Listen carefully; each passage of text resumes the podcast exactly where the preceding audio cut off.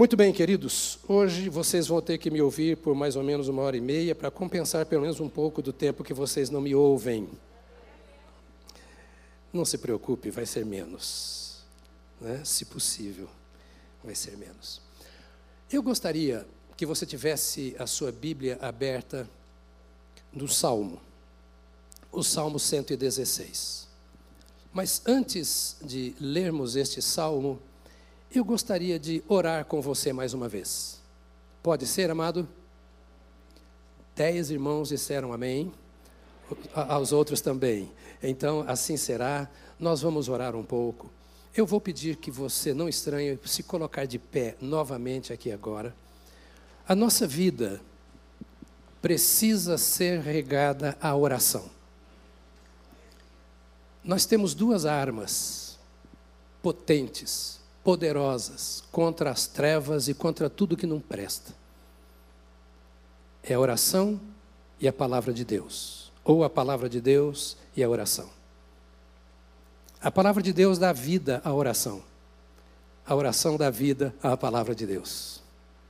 Há um, uma interrelação entre ambas. Se eu falho em uma destas coisas, eu perco o poder se eu falho na oração, e não é no estudo, mas no convívio com a palavra de Deus, a minha vida vai descer ladeira abaixo. Não é só a Bíblia, nem só a oração. Há muitas pessoas, ah, eu tenho muita dificuldade de ler a Bíblia, eu não entendo, mas eu gosto de orar. Oração sem base bíblica é reza. E reza é coisa decorada, é coisa aprendida, é coisa do coco. A oração de verdade é aquela que é inspirada pelo Espírito Santo e ela parte da palavra de Deus. A oração é o momento da comunhão entre filho e pai. E é muito difícil ter comunhão com quem você não conhece. E o Pai é revelado nas Escrituras Sagradas. De Gênesis a Apocalipse, nós vamos encontrar o Espírito Santo dizendo que nós precisamos da palavra porque ela nos aponta quem é Deus e qual é o caminho de Deus. A grande fraqueza do crente da igreja é que ele às vezes gasta bastante tempo orando quando gasta, mas não gasta tempo com a Bíblia. Então ele fala muita bobagem, porque se você não conhece a Bíblia, fala com Deus, fala bobagem. E Deus perdoa as bobagens que nós falamos. Os que conhecem a Bíblia também falam algumas. Mas quando nós conhecemos a Bíblia, nós oramos pontualmente. Nós não somos levados pelos nossos sentimentos, embora os guardemos no coração, nem pelas circunstâncias. Nós somos levados pela palavra de Deus, que é palavra viva, que é palavra eficaz, suficiente, poderosa. Então, quando a igreja se reúne, maravilhoso esse introito. Nós adoramos cantando, e é assim o culto do povo de Deus exaltamos o Senhor. Mas se não conhecemos a Bíblia e não temos uma vida de oração, até isso é doentio. É sacrifício manco, manchado, porque não sabemos o que estamos cantando. Notaram que muitas vezes nós cantamos. Eu não coloquei você de castigo de pé para falar isso tudo, não. E ora, mas eu, eu, eu sinto que preciso falar isso. Às vezes cantamos mal porque nós não conhecemos a Bíblia. Uma palavra da Bíblia dá muito sentido a uma, uma canção inteira. Porque a Bíblia é a verdade. Diga comigo, a Bíblia é a verdade. A nossa vida tem que ser centrada nas Escrituras Sagradas. Tudo deve partir da Bíblia, até a nossa oração. Nossa pregação, nosso trabalho, nosso casamento, nossos relacionamentos interpessoais, tudo deve partir da Bíblia. Ela é a lâmpada para os nossos pés, ela é a luz para os nossos caminhos, ou seja, é ela que não nos deixa pisar onde não devemos, é ela que não nos deixa andar na ignorância, nas trevas. Não conhecer a Bíblia é ser ignorante do mundo espiritual. Então você não deve ler ou ouvir a Bíblia no templo, na célula ou em alguma outra área de ministério. A Bíblia deve ser a luz neste mundo de trevas, que ilumina o seu caminho 24 horas por dia, até os seus sonhos. E a oração é aquela que dá vida à palavra, ou seja, ela faz a palavra colar no seu coração. ela dá sentido àquilo que você lê. Ela acende o fogo da palavra. Ela capacita o nosso espírito, a oração capacita o nosso espírito a discernirmos o que Deus está falando conosco individualmente através da Sua palavra. Então nós não podemos ser religiosos, nós não podemos ser membros de igreja. Deus não tem trato com religiosos. Deus tem trato com a sua família. E Ele chama a família de filhos, e filhos precisam conhecer o Pai. E fiquem tranquilos, o Pai nos conhece. Nós precisamos nos aproximar dele. E essa é a razão de estarmos aqui. A igreja não é show, Tá? A igreja não é para atender a minha vontade, a igreja é para isso, é para adorar a Deus e ouvir a voz de Deus pela Sua palavra. E a adoração inicial, ela é o preparo, ela vem para amolecer o nosso coração. Não é um show, ela tem que ser bonita, porque o culto, em certo sentido, é um show. Show, é, ele está mostrando para os homens, para os anjos, aquilo que nós estamos fazendo para Deus. Então, quando cantamos, é assim, quando oramos, é assim. Agora eu queria orar com você. E eu queria que você orasse com toda a sinceridade do seu coração. Tá? A igreja é composta de indivíduos. Salvo é um indivíduo. Eu sou salvo independentemente de quem quer que seja. Eu aceitei a Jesus. Minha família hoje quase toda não está aqui, mas está aqui a filha, está aqui o genro, família maravilhosa, mas o meu relacionamento com Deus é meu, o deles é deles. Então eu queria que você agora não fosse assim, ah, porque a igreja está orando. Não, eu estou orando. A igreja está falando com Deus, ah, tá, mas eu estou falando com Deus. Deus está falando com a igreja, Deus está falando comigo. Esta hora é assim. Você se separa de tudo e de todos que estão com você. E você se sintoniza com o seu Criador. Coloca a sua mente para pensar, o seu coração para discernir, o seu espírito para vivificar. Você, como indivíduo, diante de Deus, dizendo, Senhor, eu não vim aqui passar tempo. Eu iria para a praia, o sol está bonito.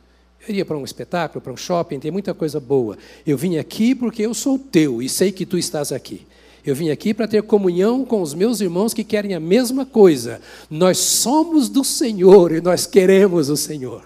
O Senhor nos ama e nós o amamos. Somos pecadores arrependidos. Reconhecemos nossas fraquezas, nossas lutas e nos reunimos depois de lutarmos sozinho, às vezes, quem sabe, muitos de vocês, sem ninguém em casa, sem ninguém no seu trabalho para estar ao seu lado, sozinho, lutou a semana toda, agora você vem aqui para, juntamente com seus irmãos, se derramar diante de Deus e ser fortalecido no Senhor. Mostrar-se de dentro para fora para aquele que te vê, que te sonda e que quer te abençoar. E nós vamos orar agora, é, dizendo assim: Senhor, eu quero que a tua palavra entre no meu coração. Simples assim. Eu quero que a tua palavra entre no meu coração. Não quero perder tempo aqui. Eu não quero ouvir um discurso, mas eu quero ouvir a tua voz. E tudo aquilo que tu tens por trás daquilo que está sendo falado, vem de ti, eu quero no meu coração. Eu quero começar uma semana nova eu quero começar uma semana nova. Eu quero sair daqui renovado pela tua palavra. Ainda que o corpo talvez esteja abatido, a mente preocupada, mas eu quero sair daqui renovado pela tua voz. E a Bíblia diz que a voz do Senhor enche a terra. Se ela enche a terra, ela está aqui agora. A voz do Senhor está aqui, para mim e para você. Então vamos orar. Pai, nós queremos colocar a nossa vida perante o Senhor, o nosso coração, a nossa mente. Aqui tu tens os teus filhos, filhos e filhas do Senhor, que foram resgatados pelo poder de Jesus Cristo.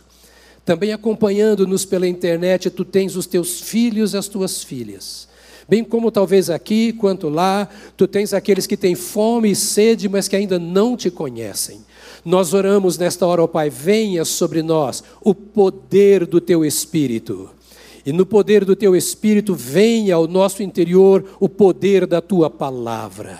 Renova-nos nesta manhã, transforma-nos nesta manhã, aviva o nosso coração, alegra-nos em Ti, aumenta a esperança dos Teus servos, separa-nos do mundo pela Tua palavra, separa-nos de todas as coisas que nos cercam, boas e ruins, mas que não são especialmente do Senhor para nós. E, Senhor, agora santifica-nos pela palavra da verdade, guarda a nossa mente, dirige a nossa mente agora, ligamos o nosso coração, a nossa mente ao Senhor, para que a tua palavra venha na sua simplicidade, mas também no seu poder, transformando-nos para uma semana de comunhão com o Senhor, de glorificação ao teu nome com a nossa vida e de frutificação através do testemunho da tua palavra, em nome de Jesus.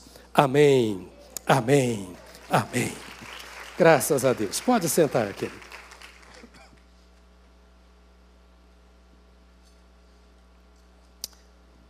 Eu quero pensar com você hoje, a partir desse Salmo 116, sobre as atitudes espirituais. Diga comigo, espirituais. As atitudes espirituais de quem ama a Deus. Você ama a Deus? Quais devem ser as atitudes no espírito de uma pessoa que de fato ama a Deus? É do espírito que partem todas as demais ações. Se eu estou bem espiritualmente, eu vou bem nas demais coisas. Se eu não estou bem espiritualmente, é meio difícil a gente coordenar as coisas. Temos aqui a história de um homem que viveu um grande combate na sua vida. É um dos salmos chamados Halel, de onde nós temos Aleluia. É um grupo de salmos, do Salmo 103 até 113, melhor, até o Salmo 118, que nós chamamos desses salmos de adoração, que eram cantados em momentos específicos nas celebrações de Israel, sobretudo na Páscoa, no Pentecoste e na festa dos tabernáculos. Este grupo de salmos eram como que, sabe aqueles hinos oficiais? Quando a Convenção Batista Nacional se reúne, alguns cultos sempre cantam Obra Santa do Espírito, essa causa é do Senhor. É quase que um hino oficial da Convenção Batista Nacional. Esses salmos citados aqui é, eram os salmos que o povo ia com a procissão para Jerusalém cantando. Quando eles chegavam lá no templo, as pessoas estavam cantando. Mas até então, até esse salmo, ele não fazia parte, até a experiência desse homem, esse salmo não fazia parte do Halel. Mas a experiência dura desse homem fez com que ele compusesse um salmo, que agora, ainda hoje, é cantado nas festividades espirituais de Israel e que consta aqui na palavra do Senhor. Acompanhe o texto que eu vou ler devagar. Os versos 1 e 2 dizem: Amo o Senhor, porque Ele ouve a minha voz e as minhas súplicas. O que mais me chama a atenção em todo este lindo salmo são as suas primeiras palavras. Amo o Senhor. Nada mais profundo nesse salmo do que isso aqui. Amo o Senhor. Pode dizer comigo isso? Diga comigo, amo o Senhor. Essa é uma necessidade da nossa alma. Enquanto o ser humano não consegue amar a Deus, ele é vazio. É como o solteiro que almeja o casamento. Este amo o Senhor quer dizer, eu me casei com o Senhor. A minha alma encontrou o que ela precisava. encontrou exatamente o que ela precisava. Era o amor que eu procurava. O Senhor é tudo aquilo que eu desejo. O Senhor é tudo aquilo que eu espero. E eu reconheço se de fato amo o Senhor a partir dos meus atos de culto. É o meu jeito de cultuar, a minha maneira de oferecer o meu culto ao Senhor, é que me mostra se realmente eu amo o Senhor ou não. Porque essa história de amor muitas vezes é muito romântica, e o romance tem lá os seus percalços. Mas a história de amor a Deus é uma história de vida. A Bíblia diz: Deus é amor. Ela não diz apenas que Deus ama, ela diz que Deus é. E é desse tipo de amor que nós estamos ouvindo o salmista falar. Ou seja, dentro das minhas limitações humanas, seja em termos de conhecimento ou de experiência, no máximo que eu posso no meu amor, eu sou consagrado a Deus. Eu reconheço as minhas falhas, os meus limites, as minhas ignorâncias do mundo espiritual, as minhas faltas de experiências, mas até onde eu já cheguei na caminhada com o Senhor e até onde eu já descobri quem Ele é, eu amo o Senhor. E porque eu amo o Senhor, é fácil você ver que eu o amo quando você me vê orando, quando você me vê cantando, quando você me vê discutindo as coisas de Deus, quando você me vê no ambiente santo, quando você pode conversar comigo sobre coisas espirituais, então você verá que aí de fato eu amo a Deus. Quando você percebe que a minha vida é uma vida de culto. Amar a Deus é um mandamento. A Bíblia diz: Amarás o Senhor teu Deus de todo o teu coração de toda a tua alma, de todo o teu entendimento e com todas as tuas forças. Observe o que Deus espera do crente. Crente, estou usando a palavra crente, que é a palavra comum, que, ah, não sou crente, não, eu sou cristão, ah, é crente. A Bíblia diz que nós devemos ser crentes e não incrédulos. Para que todo aquele que nele crê não pereça, mas tenha vida eterna. E quem crê é crente. Diga, eu sou crente. Pare com essa bobagem de dar ouvidos ao que todo mundo fala porque está na moda. Eu sou crente. Ah, você é protestante? Se for a respeito do pecado, eu sou protestante. Protesto contra o pecado, mas eu sou crente. E como crente, eu amo o Senhor. Eu amo o Senhor, diz o salmista aqui. Por quê? Porque o Senhor disse que eu devo amá-lo. É só a palavra de pai para o filho para dizer: há muitas famílias importantes na terra, mas a sua é a mais importante para você. Há muitas posições de autoridade na face da terra, mas a de Deus é autoridade sobre as autoridades. Há muita coisa valiosa à sua disposição que você deve desfrutar e está à sua disposição todos os dias, onde quer que você esteja, mas nenhuma delas é mais significante e valiosa do que a pessoa do Senhor nosso Deus que está à sua disposição. Há muita gente que te ama, mas ninguém te ama mais do que o Senhor Deus. Há muita gente olhando por você e te ajudando, mas ninguém mais do que o Senhor que te dá o ar para respirar, o fôlego de vida, a capacidade de pensar, de constituir família, de ser chefe ou subordinado, de fazer o que você deseja, se locomover daqui para lá. Nós sabemos que tudo isto vem do Senhor e Ele faz isso porque nos ama. Deus é amor e ama os seus filhos com o amor que Ele é. E Deus espera um retorno da nossa parte. Não é um amor que sofre danos por causa dos problemas. Um amor que se esfria porque o mundo está se esfriando. É um amor como o amor de Deus, que, conforme diz a Bíblia, já foi derramado em nossos corações pelo Espírito Santo que nos foi dado.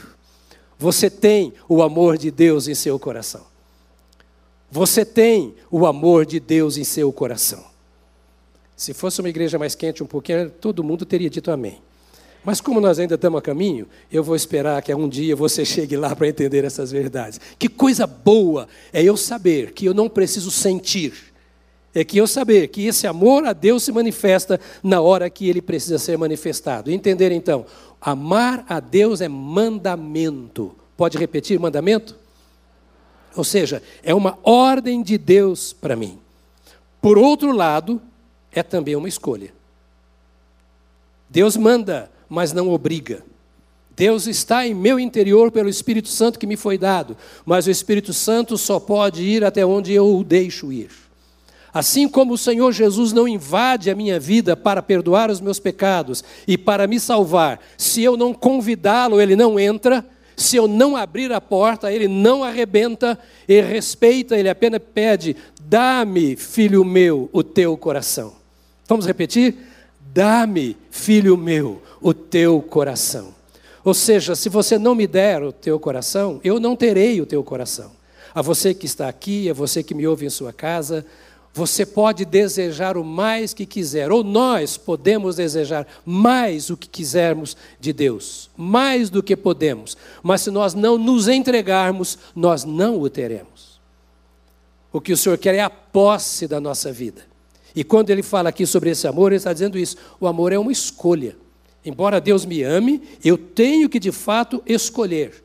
Eu posso receber ou não, aceitar ou não este amor de Deus. Mas o salmista diz assim: Eu amo o Senhor, ou seja, eu escolhi amar o Senhor.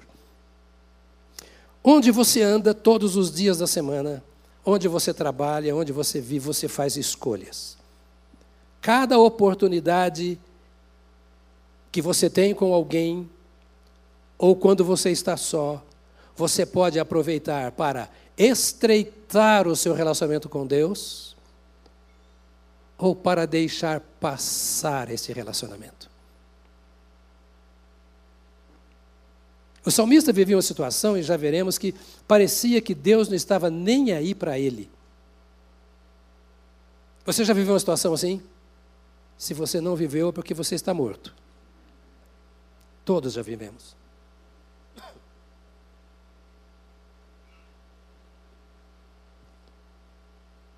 Mas de repente ele para e diz assim: Eu, eu escolhi. Porque amar a Deus é de fato um privilégio. Amar o cônjuge, os filhos, é uma grande bênção, é um privilégio nesse mundo pervertido que vivemos. Mas não há maior privilégio do que amar a Deus. É um privilégio tão alto, tão sublime e tão poderoso que o diabo faz tudo para impedir que você ame a Deus.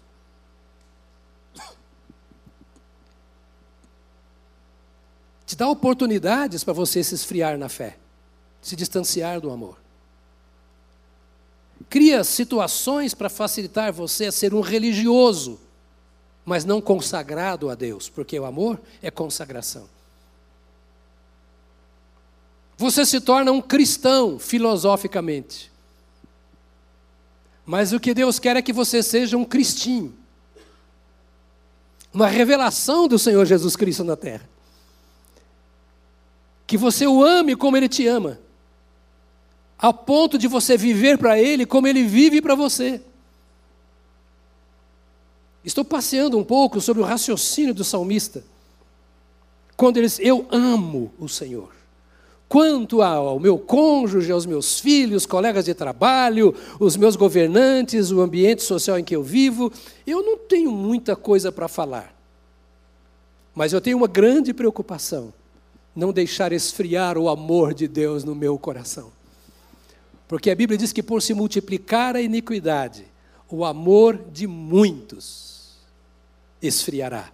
E eu não quero estar entre esses muitos, porque o meu Deus me ama.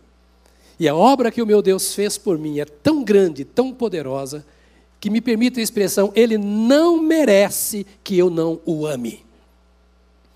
O Senhor é digno da nossa adoração, o Senhor é digno do nosso louvor, o Senhor é digno de todas as nossas ministrações, mas Ele é mais digno, antes de todas essas coisas, do nosso amor para com Ele. Tudo contribui para que não o amemos. O salmista estava vivendo aqui uma situação terrivelmente difícil. Já veremos. Mas o seu coração estava consagrado ao Senhor Deus. Amar a Deus é recompensador. A gente ama e se sente recompensado quando se sente amado. Sim ou não? e sofre quando não se sente correspondido no amor que tem. Deus é uma pessoa. Quantas vezes vemos o Senhor lamentando na Sua palavra, dizendo ao seu povo daquilo que doía no coração dele, de Deus, porque esse povo havia lhe virado as costas. Quantas vezes o Senhor Jesus reclamou isso? E diante de Jerusalém ele chora, porque havia passado ali todo o seu tempo e feito obras extraordinárias e revelado tudo de Deus. E ele estava já às portas do Calvário e chora diante de Jerusalém: Ah, Jerusalém, Jerusalém, que matas os teus profetas e apedrejas os que te são enviados. Tu não sabes o que custará a ti esse desamor. Amada igreja, eu poderia ficar aqui um punhado de tempo ainda pensando nessa nossa necessidade de ter o cuidado cada dia de pensar, de fato eu amo o Senhor que me ama. Essa necessidade de ter essa mesma convicção do salmista, dizer, eu amo o Senhor. Esse amor me leva à identificação com o Senhor. Marido e mulher, quanto mais se amam, mais se identificam. Pais e filhos, mais se identificam. Amigos, colegas, quanto mais se amam, mais se aproximam. E de repente falam a mesma linguagem, compartilham dos mesmos sentimentos, lutam as mesmas batalhas. E amar ao Senhor é isso.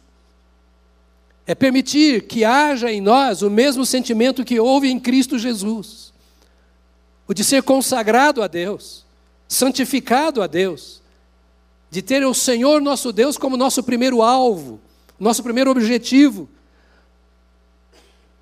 de Ele ser o recipiente do nosso primeiro serviço. É isso que significa amar a Deus. Faz com que eu pense nele, sempre com que eu me preocupe com aquelas coisas que ocupam o coração do Pai. Amar a Deus significa isso. O que Deus está pensando do que eu sou, o que Deus está pensando do que eu faço, o que Deus está desejando que eu seja ou que eu venha a fazer. Esse é um tipo de amor perfeito, que se espera de qualquer relacionamento, sobretudo desse relacionamento com Deus. Porque esse é o amor que faz com que eu me identifique com a pessoa que eu amo. É esse amor que faz com que Deus se identifique conosco. Quando diz eu amo o Senhor, ele está lembrando, eu amo o Senhor porque, porque o Senhor me ama tanto. Olha o que o Senhor tem feito por mim, é o que ele dirá no restante do salmo. E eu não posso deixar de amá-lo. Amo o Senhor, diga para você mesmo, eu amo o Senhor. E eu estou dizendo isso e você está pensando até que ponto eu amo o Senhor. E o meu desejo é esse mesmo: é provocar esse pensamento. Porque amar a igreja não é a mesma coisa que amar o Senhor da igreja. Amar o meu ministério e me dedicar a Ele não é necessariamente a mesma coisa que amar a Deus. E nenhuma coisa tem valor, por mais preciosa que ela seja, se ela não existir ou não for feita como resultado do meu amor a Deus. Não tem igreja, não tem liderança, não tem ministério, não tem denominação, não tem ninguém que possa merecer o meu amor mais do que o Senhor Deus. Mas se eu estou com estas pessoas ou instituições e sirvo a estas pessoas e instituições na força deste amor a Deus, Deus se derramará através de mim na vida dos meus irmãos, das instituições, da família, do local de trabalho, onde quer que eu esteja. Então ele diz: Eu amo o Senhor. Amo o Senhor. Eu não sei se você já percebeu. Eu estou com 46 anos de casado, é isso? Estou perdendo tempo, hein? 46. Eu estou olhando para minha filha aqui, que ela sabe mais do que eu. O genro também sabe mais do que eu. 46 anos de casado. Quem conheceu a mim e a Solange 46 anos atrás e nos vê agora, vai saber que a gente parece mais um com o outro do que parecia naquela época. Infelizmente, até nas coisas que não prestam. Só eu sou assim, vocês não. Porque o amor faz com que a gente vá se achegando, vá se identificando, vá colando no outro. A gente vive o mesmo clima. Está percebendo, irmão? Isso é teologia profunda que não está em nenhum manual de teologia. Mas é a lógica de viver com Deus. Isso é teologia. É o significado de viver com Deus. É o que significa para mim ser crente. O que significa para mim servir a Deus. Não é o quanto eu prego, o quanto eu ensino, o quanto eu oro, o quanto eu canto, o quanto eu danço, ou sei lá o quê. É o quanto eu estou coladinho no Senhor ao ponto de parecer com Ele. Quanto mais tem gente que quanto mais tempo com o Senhor, mais distante dele fica, ele cansa. Vai se divorciando aos poucos. O coração vai se separando de Deus. Porque talvez muitas das suas intenções, os seus desejos, interesses não foram atendidos. E ele vai se decepcionando com Deus, vai se frustrando e vai dizer: "Ah, Deus não fez até agora, então eu vou viver minha vida". Deus não respondeu até agora, então eu vou fazer o que eu acho que tem que ser feito. Este homem sofredor, e só para falar do sofrimento dele eu gastaria duas mensagens ou três, vale a pena você se debruçar sobre o Salmo 116.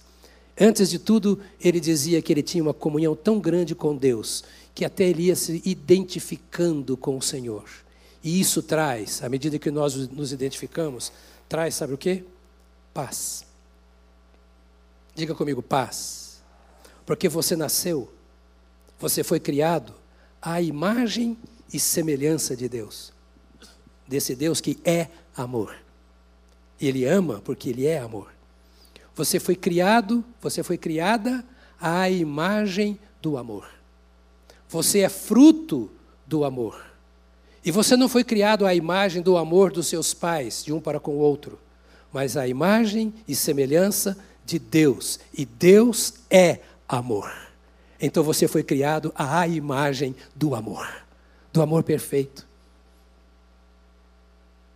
Por mais machucado que você tenha sido, que você ou machucada nas questões do amor, Deus não tem nada a ver com isso.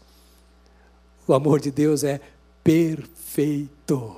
E você foi criado à imagem do perfeito amor, que é Deus. Então, quanto mais você ama Deus, mais você se identifica com Ele. Quanto mais você se identifica com Ele, mais você ama. E vai criando essa coisa gostosa de você viver na plena paz do amor de Deus. Só o amor de Deus nos dá paz. Religião não dá. A minha crença não dá. As minhas decisões pessoais. Nós vivemos um mundo de conflito. E o nosso corpo, nossa alma, nosso espírito são conflituosos. Estou aqui falando das enfermidades que passei, que afetam muitas vezes as emoções, a alma. Mas à medida que nós vamos nos identificando com aquele que é amor, em nosso interior, a paz do Senhor, a quem nós amamos, vai dominando o nosso coração, porque nós não precisamos de mais nada e de nada mais além do amor. Nada mais. Por isso a Bíblia diz que Deus é amor. E ninguém é como Deus. Então, se eu preciso de Deus, é porque eu preciso de amor. E se eu preciso de amor, é porque eu preciso de Deus. Então, esta fala do salmista deve chamar a nossa atenção. Amo o Senhor. Amo o Senhor. A minha pergunta agora é: você ama o Senhor? Você ama o Senhor? Cresça nesse amor. E todo dia levante e sua primeira fala para si mesmo seja: Eu amo o Senhor. Porque quando coisas estranhas vierem acontecendo e tentarem destruir suas emoções, suas ações, desfazer de você e você não encontrar saída, o primeiro recurso é: eu vou me voltar para aquele a quem eu amo, o meu Senhor. E depois de que ele ama o Senhor, ele diz: Amo o Senhor porque ele ouve a minha voz e as minhas súplicas, porque inclinou para mim os seus ouvidos, eu o invocarei por toda a minha vida. Porque eu o amo, eu o invocarei por toda a minha vida. Esta é a primeira atitude de quem ama a Deus. Eu o invocarei durante a minha vida toda. O que é invocar? chamar para dentro. Invocare. Invocar é chamar para dentro. Ou seja, eu convidarei o Senhor para dominar o meu interior. O lugar mais secreto do meu interior. Eu convidarei ao Senhor e permitirei que ele tenha assento em meu espírito, no centro da minha vida. Essa é uma reivindicação especial, porque Deus não invade. Eu escolhi, eu invocarei por toda a minha vida. Ou seja, eu escolho o compromisso de colocar o Senhor à frente de tudo. Enquanto eu viver, independentemente de qualquer pessoa, eu escolhi ter o Senhor em mim e eu nele, misturar com ele a minha vida e tudo aquilo que envolve a minha vida. É uma, uma declaração de aliança com o Senhor, é um casamento espiritual. Vou colocar entre aspas, porque tem muita coisa de casamento espiritual aí que não é o que eu estou dizendo mas é eu me uni ao Senhor. A Bíblia diz que aquele que está em Cristo é um só espírito com Ele. Dois amém. Paulo diz isso: quem está em Cristo é um só espírito com Ele. Ou seja, a união é tão grande que há discernimento na conduta, no relacionamento, nas obras. Olha que diferença há aqui entre estar em Cristo e estar numa igreja. Olha que diferença tremenda há entre estar em Cristo e ser um líder. Eu o invocarei por toda a minha vida. Essa é uma marca na vida de quem tem experiências inquestionáveis com o Senhor Jesus. Estamos estudando um salmo. Porque a gente pega salmo, a gente lê, tem muita gente que fica rezando o Salmo 91, rezando o Salmo 23, põe na porta da casa, põe a Bíblia aberta. Para com isso. Você é mandinga. Você é crente, crente não tem mandinga. Você não precisa disso. Põe aqui, ó, no seu peito. Aqui dentro. Chama para dentro. Invoca, invocarei. Chamarei para dentro. Talvez muitos não possam ver, mas ele vê. Talvez muitos não possam entender, mas ele entende. E Ele aceita você do jeito que você é, do jeito que você está. Ele sabe que nós somos fracos, Ele sabe que nós temos as nossas murrinhas na vida, Ele sabe de tudo que nós somos, e mesmo assim, ele diz assim, tá, sabe por que você está assim? Quanto menos você tem de mim, mais murrinhento você será.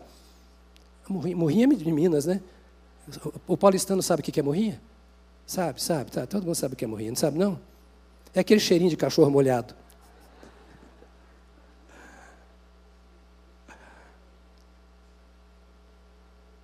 Quanto mais de Cristo, mais experiências com Ele. Agora, não é uma experiência cultural. Ah, eu sou cristão porque o Brasil é um país cristão. Porque o meu pai e a minha mãe são cristãos. A minha família é cristã, eu sou cristão. Não é. Não se engane. Ah, porque eu fui criado numa igreja cristã. Não é, isso não é. Essa é questão de cultura. O Brasil não é país cristão coisa nenhuma. O, país, o Brasil não serve a Cristo. O Brasil não serve a Cristo. Se servisse, eu não precisava pregar o Evangelho. O Brasil tem uma cultura originada no cristianismo. Toda igreja cristã é cristã? Não é cristã. É preciso você entender isso.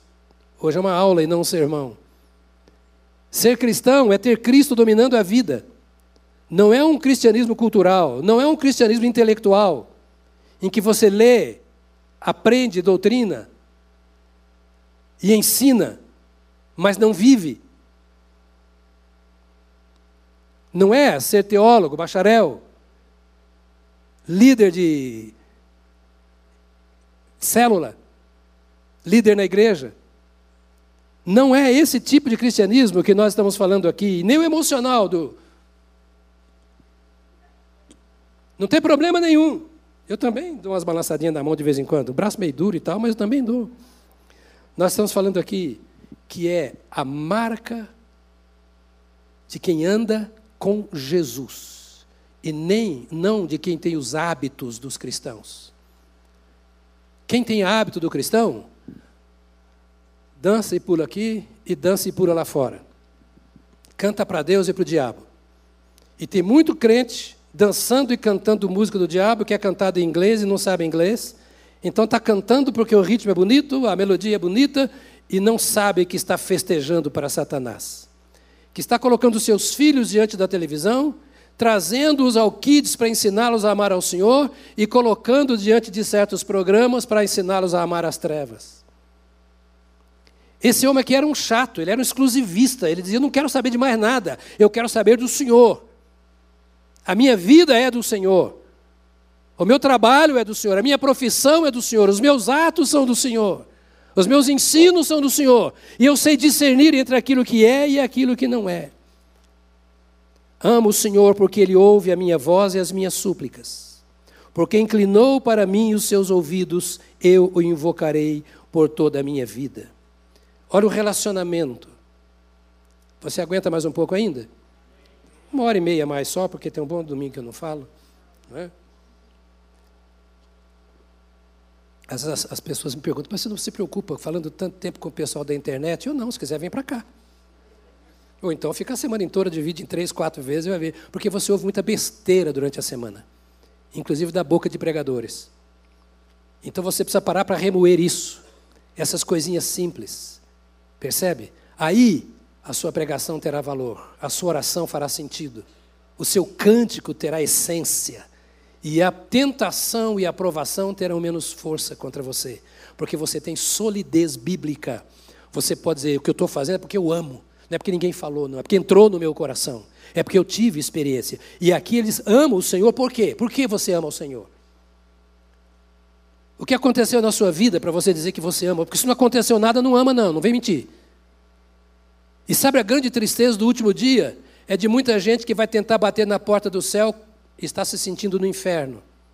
E não vai entrar, porque foi excelente religioso, um batista dos batistas, mas não teve vida com Deus, porque não experimentou Deus. Ele diz aqui: olha, amo o Senhor porque Ele ouve a minha voz e as minhas súplicas. Ou seja, eu tenho experiências com o Senhor o suficiente para dizer que eu posso amá-lo. Não é porque alguém me falou do Senhor. Que bom que me falaram. Mas quando me falaram, eu busquei e eu tive a minha experiência. Eu clamei ao Senhor e Ele ouviu a minha voz. Quantas orações sem sentido. Quanto tempo de vigília, de jejum, de mãos levantadas verdadeiros sacrifícios, sem resposta. E aí não se insiste, e não se traz marcas. Por isso eu disse que o Brasil não é um país cristão. Porque a vida com Cristo é uma vida de experiências com Cristo. É claro, tem vários pastores me ouvindo, é claro que nós estamos falando da palavra, que a palavra está acima da minha experiência. Mas eu preciso ter experiências com esta palavra para dizer: ela é luz para os meus caminhos, ela é lâmpada para os meus pés, ela tem se tornado realidade na minha vida. Ou seja, eu tenho tido experiências concretas com a palavra de Deus e com o Deus que falou essa palavra. Fora disso é religiosidade vã, vazia, e o mundo está de portas escancaradas com suas ofertas e os seus hábitos para levar todo aquele que sabe tudo, mas não tem experiência com Deus.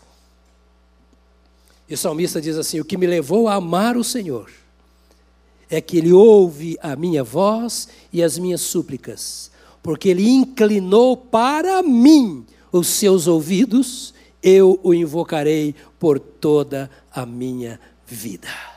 Aleluia. Aleluia. Ou seja, não é porque o meu pai falou para mim.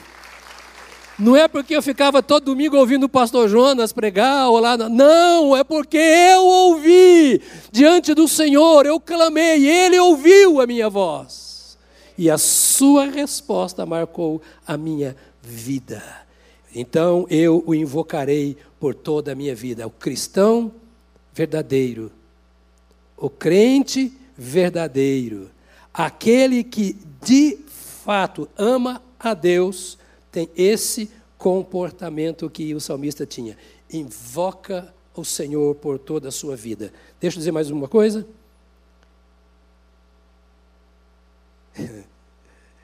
Andarei, verso 9. Andarei na presença do Senhor. Eu, verso 9, eu andarei na presença do Senhor. Olha a marca. Olha a marca. Eu andarei na presença do Senhor. Pode dizer isso para você mesmo? De acordo com o nosso tema, essa é uma atitude espiritual. Agora é uma escolha. Eu não vou na igreja porque a minha mulher vai. Ou porque os meus pais vão. Ou porque eu tenho amigos lá. Eu escolhi andar na presença do Senhor. Eu amo o Senhor. E agora eu escolho andar na presença do Senhor. Como é que você pode andar na presença do Senhor num mundo tão vazio do Senhor?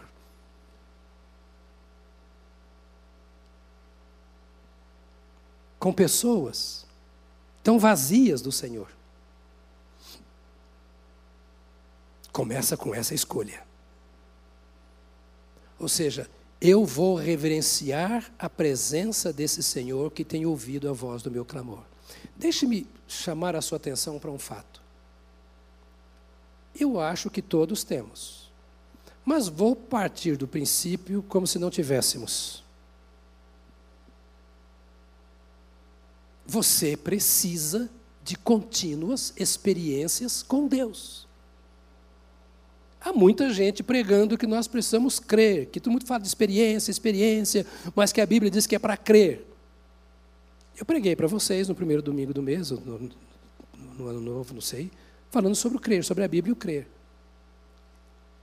Acontece que a fé traz resultados. A fé é para termos experiências. Prova disso? É só ler a caminhada de Jesus com os apóstolos. Tinha ensino, ensino, experiência, ensino, ensino, experiência, ensino, ensino, experiência. Intelecto, intelecto, intelecto, mas absorção daquilo na vida prática. Você vem para a escola dominical, você vai para a, as células, você tem os seus ministérios, vai para a oração, vem para a vigília, vem para tudo, vai aprendendo, enchendo, enchendo, mas onde estão as experiências? E quantas experiências você pode ter com Deus por semana? Não há limites. E o salmista diz isso assim: olha, eu vou invocá-lo enquanto eu viver e eu vou andar na presença do Senhor. Não vou buscar o Senhor na igreja. Não vou buscar o Senhor na reunião de oração. Também farei isso. Mas eu escolhi andar na presença do Senhor. Ou seja, Ele está de carona comigo. Eu sei que passa na sua cabeça. Não, é eu que estou na carona com Ele. Será? Eu estou indo onde Ele vai? Se eu conseguir fazê-lo ir onde eu vou, eu estou podendo dizer o que o salmista disse nesse texto que eu estou lendo. Eu amo o Senhor. Eu amo o Senhor. Eu levo comigo, eu carrego comigo, andarei na presença do Senhor. Ou seja, eu escolhi isso. A sua esposa não vai escolher. Seu marido não vai escolher. Às vezes, nossos familiares e amigos vão até ser pedra de tropeço. Quantas vezes? Jesus vira para o Pedro, que deixou tudo para segui-lo. Para trás de mim, Satanás. Era uma experiência, era um momento, ou seja, aí desse jeito não dá para caminhar. Às vezes temos que ser mais maduros em Deus do que nos nossos relacionamentos interpessoais. Qual a escolha que eu fiz? Eu escolhi andar na presença do Senhor, diz o salmista. Não quer não? Não. Que pena. Lá na frente vamos ver quem teve mais experiências agradáveis. Mas eu vou continuar seguindo, e se um dia você desejar, então caminha comigo. Andarei na presença do Senhor. Verso 13. Eu erguerei o cálice da salvação, ou levantarei o cálice da salvação. O que era o cálice da salvação que ele se refere aqui?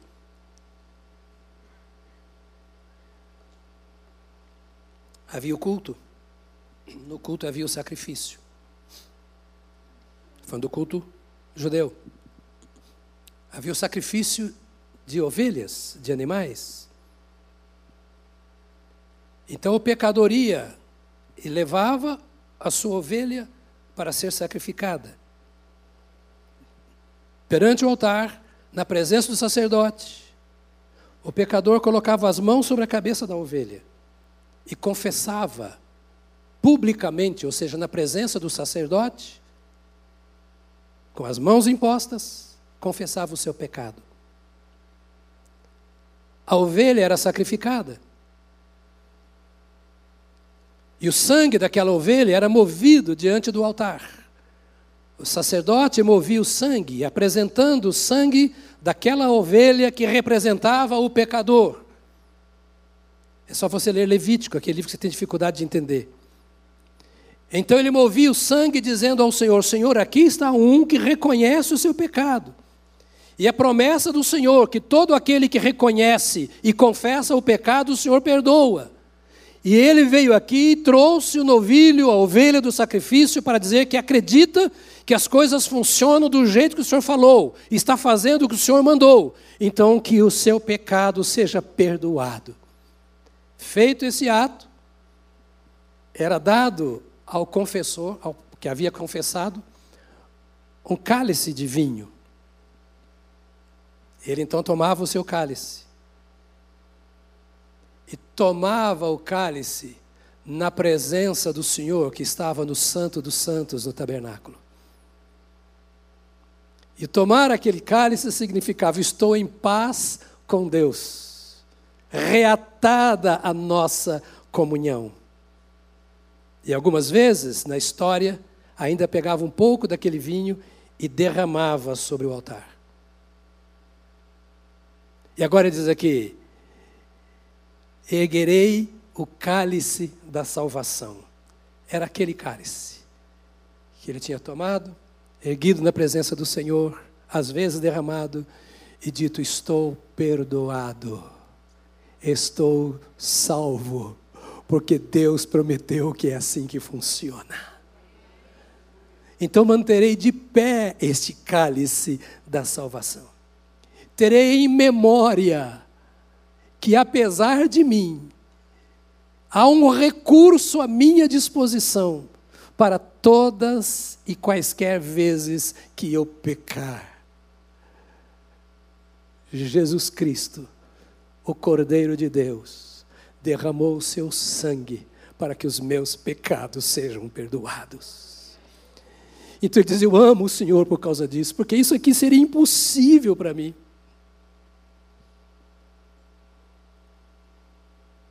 Se não houvesse esse sangue, eu não poderia amar o Senhor, eu não poderia ter comunhão com o Senhor.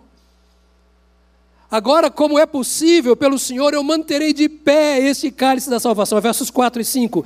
Invoquei o nome do Senhor, ó Senhor, livra minha alma. Então ele diz: compassivo e justo é o Senhor, o nosso Deus é misericordioso. O Senhor vela pelos simples. Quando eu estava prostrado, ele me salvou. Esse salmo é o salmo de um homem que quase morreu por causa da enfermidade. Você lê a história. Não tinha saída, ele estava com uma enfermidade sem cura. E de repente alguma coisa fez com que ele se voltasse para o Senhor como seu único recurso. Isso pode estar acontecendo aqui agora entre nós. Quantas vezes o médico diz: não, não tem jeito. Já passei por isso na minha família e vocês outros já passaram. Não tem jeito. Mas aquele homem não desistiu. Esta é a verdade desse salmo. Ele teve aflições, tristezas, passou pelo caminho da morte, procurou conselhos. E é interessante, ele, ele, nos conselhos que ele buscou aqui, ele falou assim: ó, todo homem é mentiroso, ou seja, a ajuda do homem é vã. O homem é incapaz de me dar o que eu preciso agora. Eu criei. Eu não vou ter tempo para terminar esse salmo, vou terminando por aqui agora. Diz assim, eu criei. Por isso falei, ou seja, eu apliquei toda a minha fé. Eu, eu mantive é, firme a minha fé, mesmo no tempo da aflição. É o que ele está dizendo aí. Eu, eu não tinha uma outra esperança.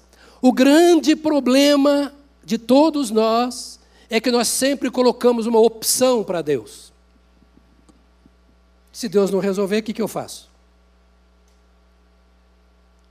Vou buscar a Deus, mas vou fazer isso também.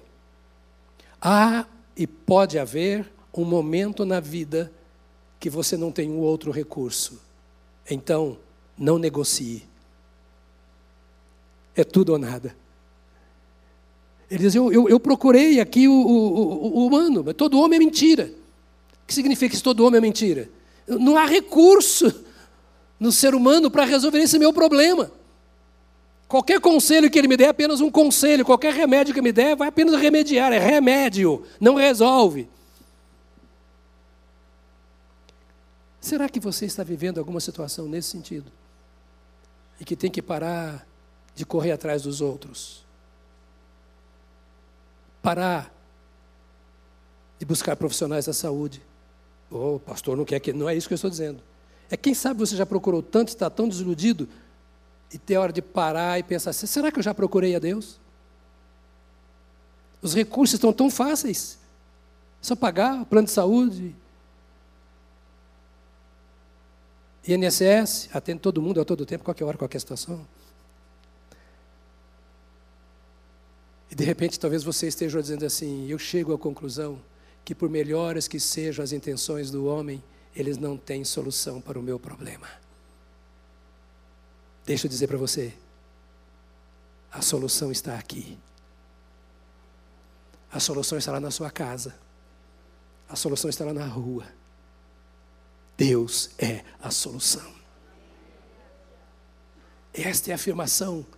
Ele chega aqui num quadro que diz assim: Olha, eu cheguei ao ponto da morte, então não tinha mal, então eu clamei ao Senhor. Ó oh, Senhor, cura minha alma. Ó oh, Senhor, cura o meu corpo. Todo crente precisa ter uma experiência poderosa dessa. Todo crente. Todo crente precisa ter uma experiência dessa. De um toque da mão de Deus, de um poder de Deus operando, transformando. E de repente, então, ele vê o Senhor agindo. Ele vê, ele diz: Eu cumprirei os meus votos ao Senhor, eu viverei para o Senhor. Eu anunciarei o nome do Senhor que me fez o bem e eu farei isso publicamente. Ele diz assim, na pres... versos 14, 18, 19: Na presença do seu povo eu farei isso, no pátio da casa do Senhor eu farei isso, e dentro das muralhas de Jerusalém eu oferecerei isso. Ou seja, oferei, serei ao Senhor um culto de ação de graças, porque o Senhor tem me valido. Estas são algumas das atitudes de uma pessoa que realmente ama a Deus. Ele dá o espaço para que Deus faça aquilo que tem que ser feito. Ele prioriza o Senhor e depois ele publica, nada escondido, ele publica aquilo que o Senhor fez. Agora, para encerrar, eu imagino este salmista procurando certamente os, um dos sacerdotes ou líderes da, da, da, do judaísmo aquele sacerdote que o acompanhou durante toda aquela doença, aqueles líderes que havia acompanhado durante todo o período, e diz: Olha, o Senhor me curou, o Senhor ouviu a oração e eu quero oferecer um culto ao Senhor. Um parênteses, uma coisa que não tem mais hoje. Quando eu era criança, não faz muito tempo isso. Uma pessoa era curada, ela chamava a igreja e fazia um culto de ação de graças em casa. Alguém viveu esse costume? Estava desempregado, orava, encontrava emprego, chamava todo mundo, e os vizinhos, inclusive, e dava um culto de ação de graças em casa. Era um testemunho público de um Deus que ouve a oração dos seus filhos. Costume que se foi. Mas ninguém dá testemunho escondido. Nós precisamos nos levantar como salmista. Levantar as nossas casas, nossos locais de trabalho. Empresário, você precisa fazer mais cultos na sua empresa. Pais, precisamos fazer mais cultos em nossos lares.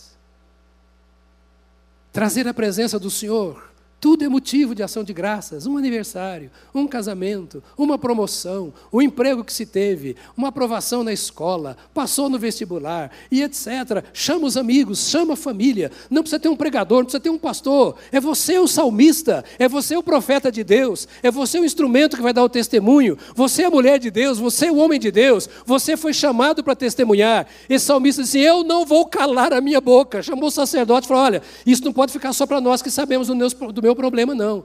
Você sabe que foi Deus que respondeu, você sabe a aflição que eu tinha, então vou, quero dar um culto de ação de graças. E o sacerdote falou: Pois bem, então vamos ter um culto de ação de Mas eu quero no templo, então vem para o templo. Vamos ter o um culto de ação de graça no templo. Você vem para o momento do sacrifício. E ele vai, convida a família, convida os amigos, os que acompanharam o seu drama, o seu quase, a sua quase morte. E chega no dia, ele chega lá então, não com o iPad, mas com um papel na mão e diz: Eu escrevi um salmo.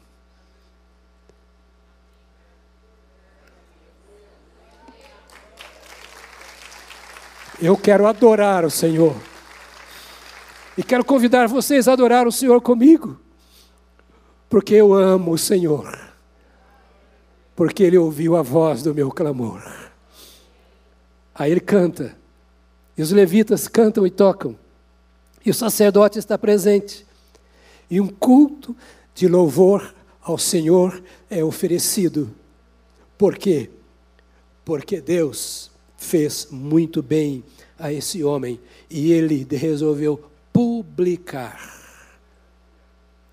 o bem que Deus havia feito. Quero te convidar a se colocar de pé.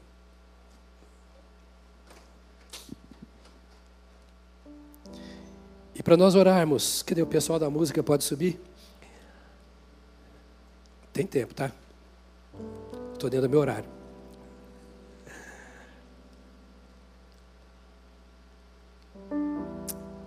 Para nós orarmos e para nós cantarmos. Fica alguma pergunta? Você tem publicado o que Deus faz na sua vida?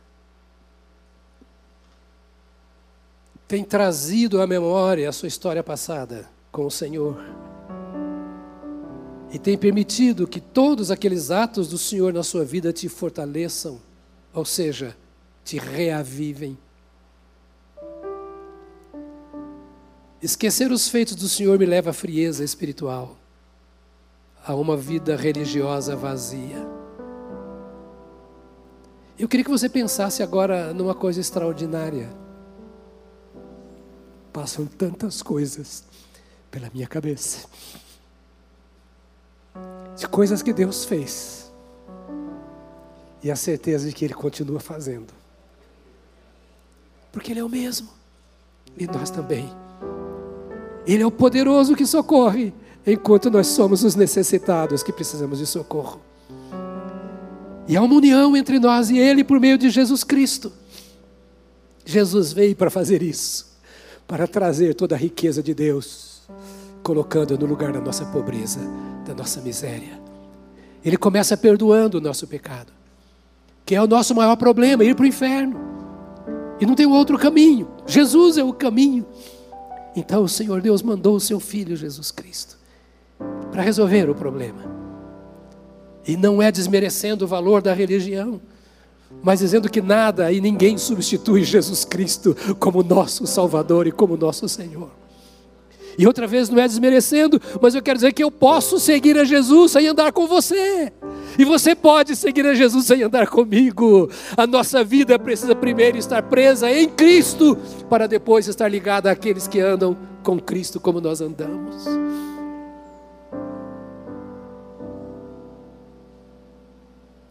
Eu sei que há um sopro do Espírito presente nessa casa nesta hora. E quero que você então recorde o que Deus já fez na sua vida que precisa ser restaurado.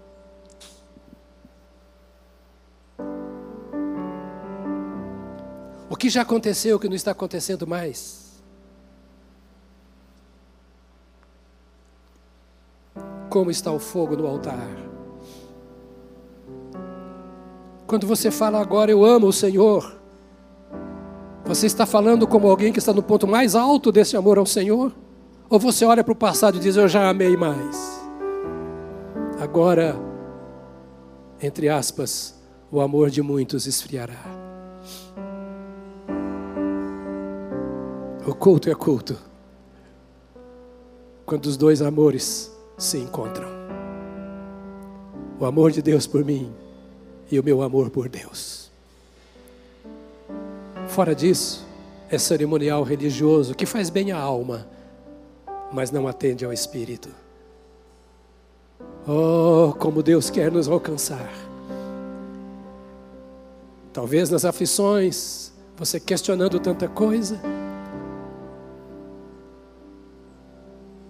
O salmista se sentia esquecido. Eu gastaria dias aqui falando sobre isso, mas você vai ler o Salmo 116 em casa e vestir a pele desse salmista. Imagine que fosse você ali.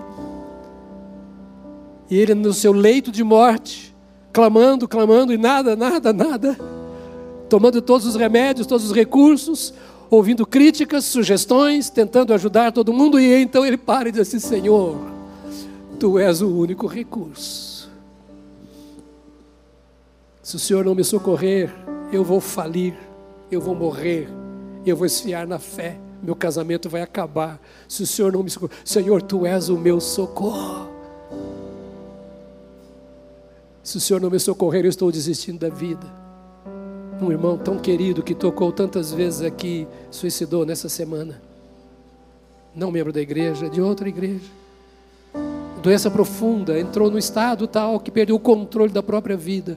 Meu irmão, em nome de Jesus, como você canta, segura na mão de Deus e vai, não solta, não solta jamais.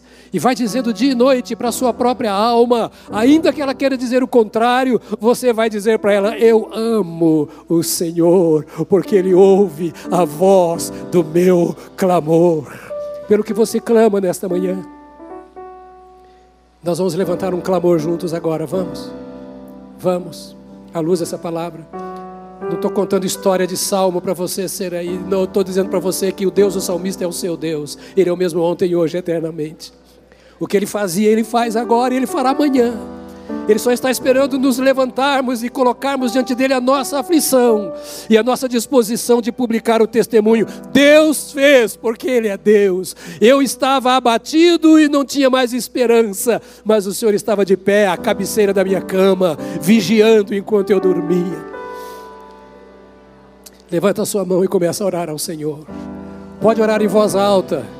Não tem problema, o Senhor está aqui. Se você não gosta de orar em voz alta, ore em voz baixa, mas ore ao Senhor e clame ao Senhor pelo que você precisa agora, para que você possa, como salmista, dar testemunho e celebrar publicamente, chamar os amigos, irmãos e dizer: Vocês sabiam da minha dor, mas o Senhor me ouviu naquele dia, o Senhor curou a minha chaga, a minha alma, o Senhor me levantou do abatimento, Pai nós estamos diante da palavra do Senhor. Essa não é palavra humana, isso não é coisa religiosa, esta é a vida do Senhor derramada sobre nós através da tua palavra. Oh Espírito de Deus, sonda o coração da tua igreja, o nosso coração a começar do meu até quem está servindo lá fora no portão.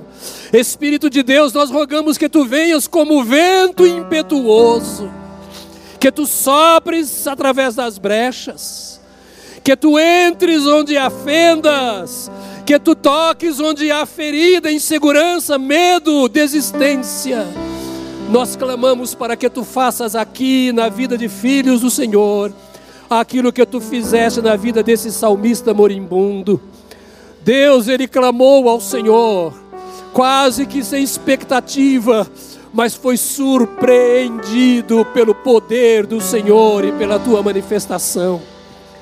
Tu és o mesmo ontem, hoje e para sempre. Surpreenda os teus filhos, surpreenda as tuas filhas. Passe aqui agora, Senhor, entre os bancos entre os casais.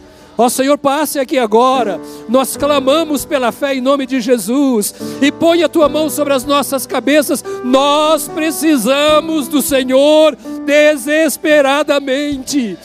Casais estão se quebrando, famílias estão se dividindo.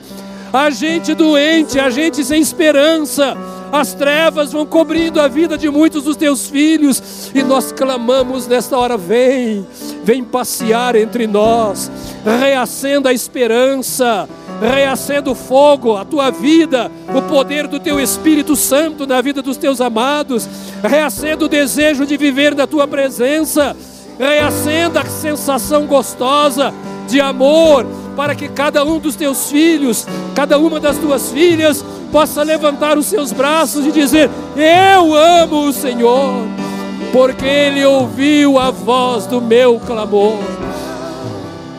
Colocamos as nossas vidas à tua disposição, colocamos a nossa casa à tua disposição, assim como o salmista, nós queremos proclamar a tua obra, porque nós te amamos, nós te amamos, nós te amamos.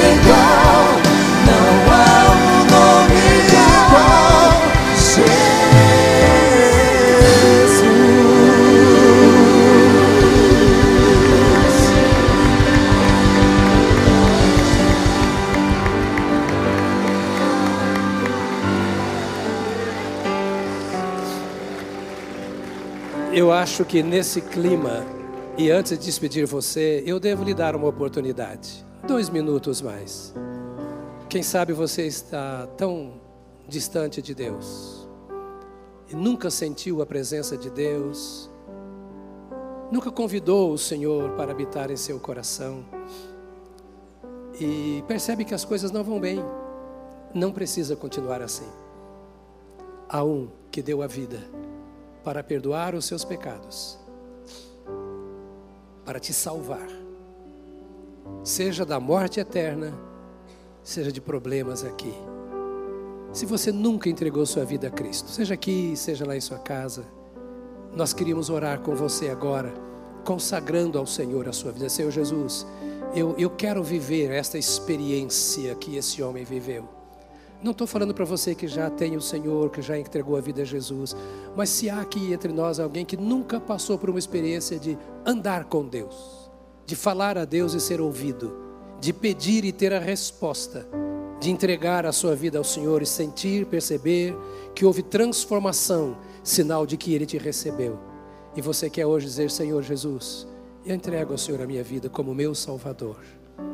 Eu peço que o Senhor perdoe os meus pecados que o Senhor me salve, me dê consciência, convicção de que sou salvo, porque ainda não tenho isso.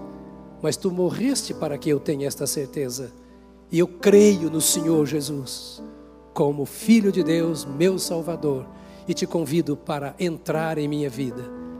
Há pessoas aqui que querem fazer essa oração, entregando a sua vida a Jesus. Como não conheço a todos, infelizmente, não posso deixar de dar essa oportunidade para que você não vá embora sem entregar a sua vida a Jesus. Se você quer fazer isso agora, levante uma das suas mãos onde você está, dizendo: Eu quero entregar minha vida a Jesus como meu Salvador, porque nunca fiz isso. Graças a Deus, todos já fizeram isso, pelo que me parece, não é? Se você tem alguma dúvida, estamos aqui, os pastores, para após o culto, orar com você e te abençoar. Que Deus lhe dê uma semana de muita vitória em Cristo de comunhão com Ele, como nós ouvimos aqui. Volte ao Salmo 116 e vai lê-lo devagarzinho, talvez um pouquinho só por dia, um pouquinho só por dia, durante toda a semana, e que o Espírito de Deus conduza a sua vida, a sua jornada nesta semana, que haja paz no seu coração, que a graça de Jesus Cristo seja cada vez mais surpreendente na sua experiência diária e que Deus seja glorificado através da sua vida, do seu bom testemunho, por onde quer que você ande. Deus te abençoe. Boa semana e convide os outros para voltar para os próximos cultos. Deus abençoe, querido, em nome de Jesus.